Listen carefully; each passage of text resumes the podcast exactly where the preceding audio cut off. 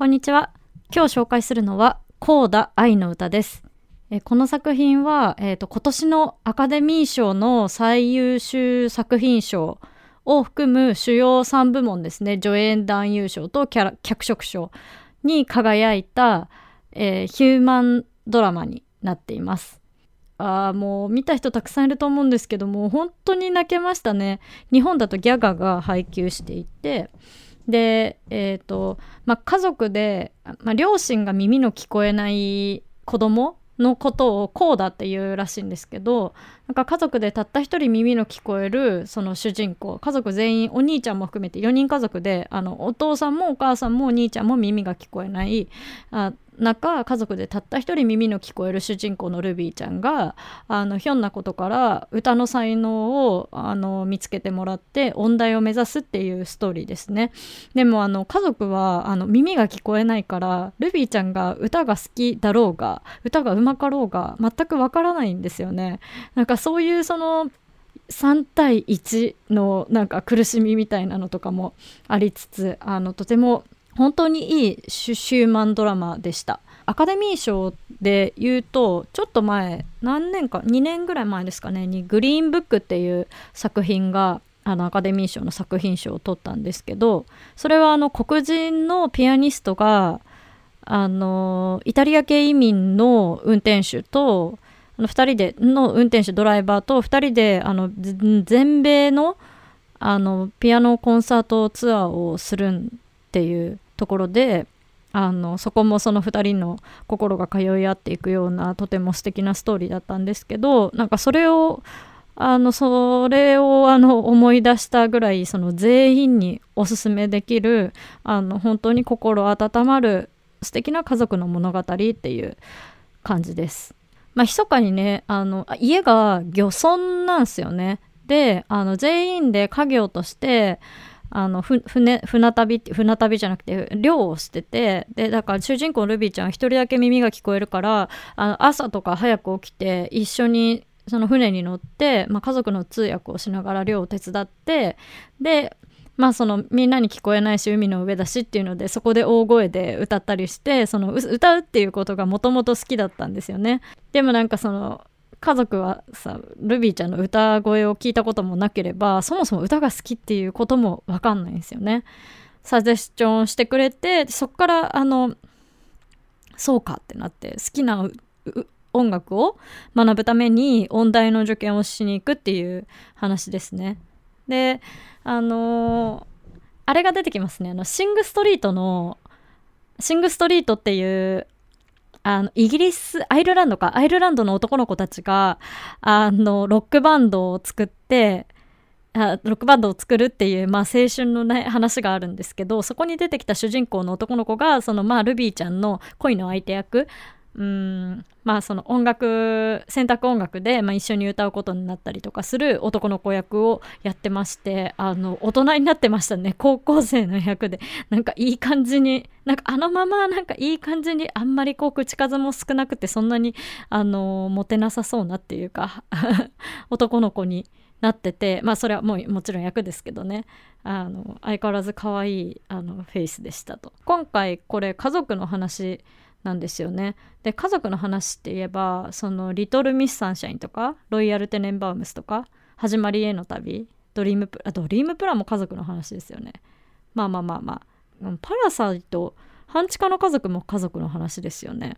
なんかやっぱ家族の話っていうのはもしかしたら、まあ、普遍的な全員がね一応はその家族みたいなものを通って、まあ、もちろん家族がいない人もいると思いますけど、まあ、家族みたいな集団を通って大きくなっていく中で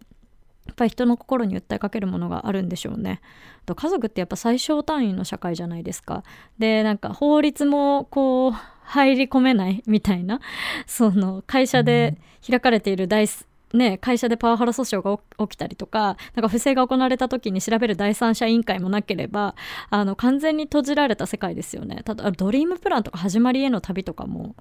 あの、親の、まあそういう映画があるんですけど、その親の、その思考、親の考え方一つで、その子供の、ん、人生とか方向性が決まるみたいなところもあってあの家族ってねなかなかその難しくってそこの家族にしかわからないものみたいなのがあると思うんですけどあのこの家族耳が聞こえなくって大変かと思いきやまあもちろん大変なこともいろいろあるんですけどもうとってもファニーなんですよね。あの辛いことがあってももう全員で肩を寄せ合ってユーモアで乗り越えていこうと。で家族には何でも言える状態であるもう思ってること全部言える状態であるっていうことであの家族ってこうありたいなってその耳が聞こえる聞こえないじゃなくってうん家族としての連帯感まあ安心できる場所みたいなものにあの慣れてる家族だなって思いましたね。でユーモアね一番重要だと思いますね。その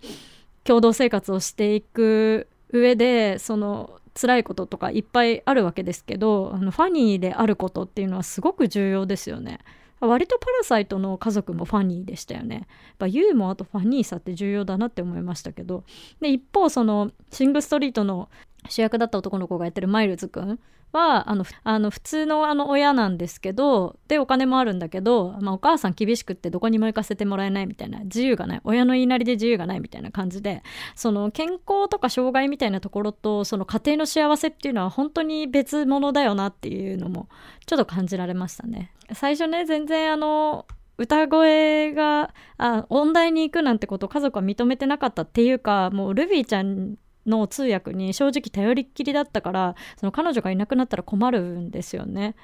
ででも彼女はあの歌を歌いたいで同時にその漁村の問題とかがあってその卸にあの安く買い叩かれてあの全然利益が出ないとだったら自分たちで直接あのお客さんに魚を売ろうみたいな感じであの会社というか組合みたいなのを立ち上げるんですよねこのこの耳の聞こえない家族たちが立ち上げると。で、そうなった時に、そのビジネスをやる上でもうルビーちゃんは切っても切れない存在なわけですよね。その外部の人との交渉をするにしても、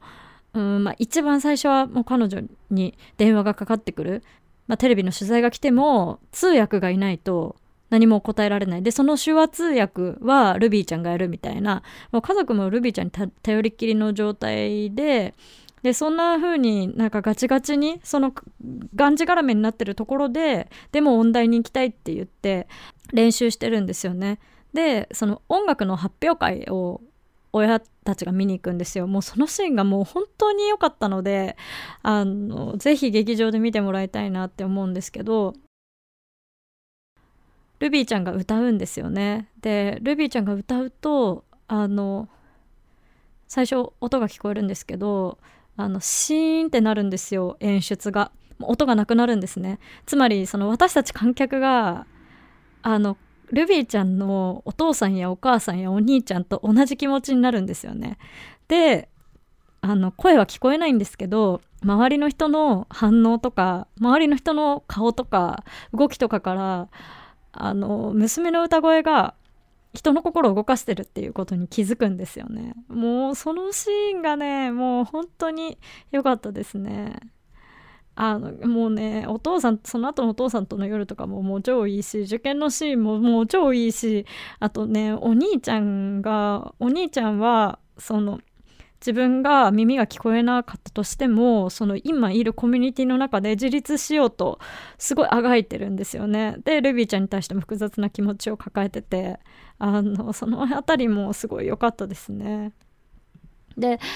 結局家族もその一人通訳をずっとガチガチにやってくれるルビーちゃんがいたことで外界の世界からあの閉ざされていたっていうか自分たちも閉ざしていたみたいな気づきがあるんですよね。まあ、特にお母さんとかは聞こえない自分たちは聞こえるあなたたちとは違う世界の人間だっていう壁みたいなものを、まあ、お母さんとかその自分たち自身も作ってたんですよね。だからそういうのもそのあのこの今回のそのルビーちゃんの音大を受験してもしかしたら家からいなくなってしまうかもしれないっていうことを通じてあの気づけていくっていうのであの家族一人一人にもあの気づきがあったりあの本当にあのみんなを